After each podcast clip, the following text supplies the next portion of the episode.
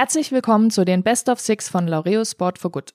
In der heutigen Ausgabe sprechen wir mit Christian Grassmann. Mit Christian haben wir in unserer letzten Ausgabe ausführlich über sein durchaus bewegtes Leben gesprochen und darüber, wie er andere Menschen bewegt, vor allem junge Menschen, den Nachwuchs im Radsport in Deutschland.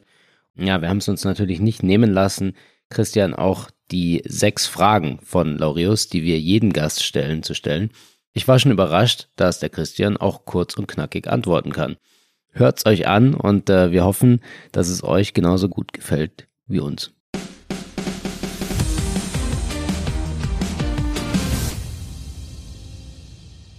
Welches ist der wichtigste Wert, den dir der Sport vermittelt hat? Loyalität.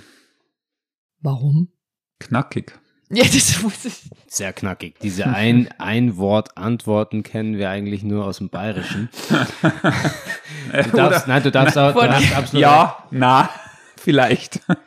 Also Loyalität etwas äh, ausformuliert.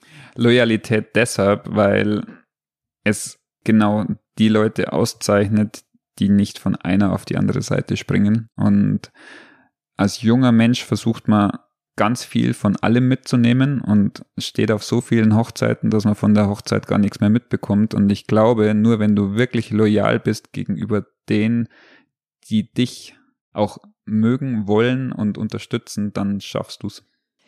Glaubst du, dass das in der heutigen Zeit, also weil das ist ja genau so ein Punkt, was ich so empfinde, dass in den gut bezahlten Sportarten genau Loyalität fehlt?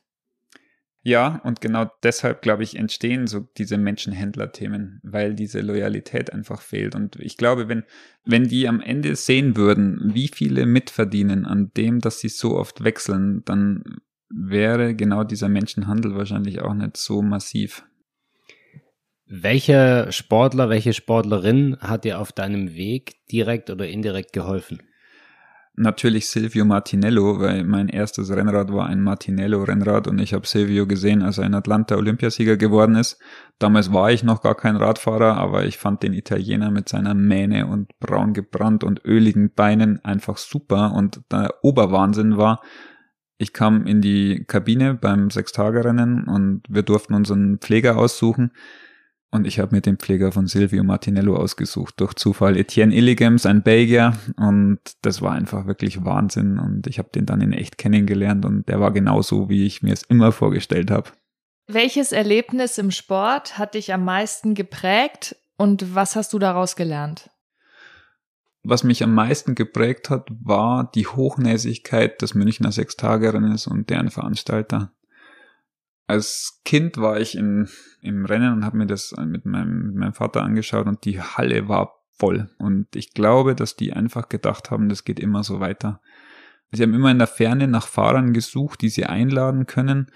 Und die guten Fahrer, die jeder kannte, sind irgendwann mal weggegangen, haben aufgehört, waren nimmer die Zuschauermagneten, aber man hat es einfach verpasst, lokale Athleten zu fördern und denen eine Chance zu geben, in dem Rennen einfach mit einem erhobenen Haupt rauszugehen. Und das war das Scheitern des Münchner Sechstagerennens. Also ganz klassisch eigentlich auf Erfolgen ausruhen und nicht nach vorne schauen. Ja, und ich glaube auch, es gibt immer noch von einer Münchner Versicherung einen riesengroßen eingefrorenen Topf an Budget, wenn dieses Rennen wieder stattfinden würde. Aber ich glaube, mittlerweile ist der, ist der Zug abgefahren. Was ist die meist unterschätzte, aber für den Erfolg als Sportler oder Sportlerin elementare Eigenschaft? Geduld. Ich glaube, Geduld ist das Aller, Allerwichtigste, was jeder Athlet haben muss, weil er so hart arbeiten muss, um dann am Ende, gehen wir wieder in einen Olympiazyklus von vier Jahren, muss er vier Jahre auf einen Olympiazyklus hinarbeiten, um dann an dem einen einzigen Tag die Leistung abzurufen, die in seinem Körper steckt. Also hundertprozentig Geduld. Welche positive Angewohnheit hättest du dir schon früher in deinem Leben aneignen sollen? Geduld. Habe ich mir gerade fast gedacht. Geduld. Seit ja, wann hast du die? Ich habe die immer noch nicht.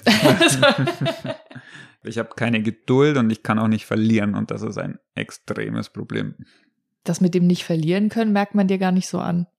Also ich finde immer, wenn jemand sagt, ich kann nicht verlieren, dann hat das so was Unsympathisches, Verbissenes. Ja, es gibt ja Dinge, die, man kann ja positiv verlieren und negativ Genau, verlieren. stimmt. Also es ist so, man kann sich mit Leuten streiten und dann setzt man sich an einen Tisch und dann geht man nicht als Verlierer oder als Gewinner von dem Tisch, sondern man geht einfach von dem Tisch und hat da ein neutrales Gefühl.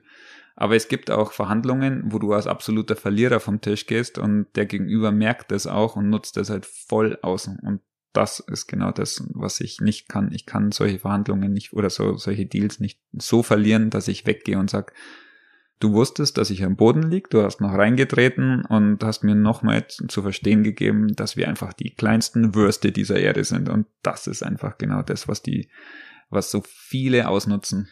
Das stimmt, es gibt unterschiedliche Arten zu verlieren. Da muss ich mich revidieren. Das ist der Unterschied. Gute Ja, und schlechte Verlierer. Teamplay. Genau. Team Spirit. Man sieht sich immer zweimal. Und so schnell, wie sich diese ganzen Besetzungen in diesen Firmen alle drehen, ist es immer so, dass du immer die gleichen Leute triffst. Und Du siehst dich immer zweimal zweimal. im Leben. Was bedeutet gesellschaftliches Engagement für dich? Generationenvertrag ist wieder genau das Thema. Das ist einfach genau das, was man selber bekommen hat, sollte man halt irgendwo in einer Weise zurückgeben. Wenn man das nicht kann, dann kann man sich engagieren, auf egal welche Weise. Meistens sind das auch Leute, die erfolgreich sind, die Einfluss haben und von denen wird es aber auch erwartet, dass man sich engagiert und nicht nur gesprochen, sondern auch getan. Vielen Dank, Danke, lieber Christian. Christian Grassmann von den Maloja Pushbikers. Und äh, wer Christian heute hier zum ersten Mal in den Best of Six gehört hat, der sollte sich nicht das ausführliche Gespräch mit Christian entgehen lassen, was wir vor ein paar Wochen geführt haben, beziehungsweise auch veröffentlicht haben. Also in diesem Sinne, ähm, hört euch die anderen Folgen des Sport Unites als Podcast an und Christian, bis bald auf dem Rad und allerspätestens, aber das darf ich eigentlich gar nicht sagen, bei der Tour Laureus Sport for Good, weil das ist eh gesetzt und noch viel zu weit hin. Ich freue mich auf alle Fälle schon. Lieber Christian, vielen Dank für deine Zeit und äh, für deine auch kurzen Antworten auf diese sechs Fragen. Und äh, wir hoffen, es hat den Hörerinnen und Hörern so gut gefallen wie uns und ähm, dass sie es sich nicht nehmen lassen, einfach mal bei den Pushbikers reinzuschauen, wenn sie in Holzkirchen sind oder wenn sie am Irschenberg stehen und denken, ach, ich würde mir das wirklich gerne mal anschauen. Wir können den super guten Espresso und Cappuccino bei euch nur empfehlen. Und wenn jemand auf der Suche nach einem neuen Fahrrad ist, nach einem schönen, besonderen Rennrad, Gravel oder Mountainbike oder auch einfach nur ein paar Radklamotten will, dann sollte er oder sie es sich auch nicht nehmen lassen, bei euch reinzuschauen. Und wenn du nicht gerade unterwegs bist bei einer deiner 1000 Touren oder Aktivitäten, dann hast du sicher auch ein offenes Ohr und sagst Hallo, wenn jemand reinschaut. Der Sport Uniters Podcast von Laureus ist eine Produktion von Maniac Studios.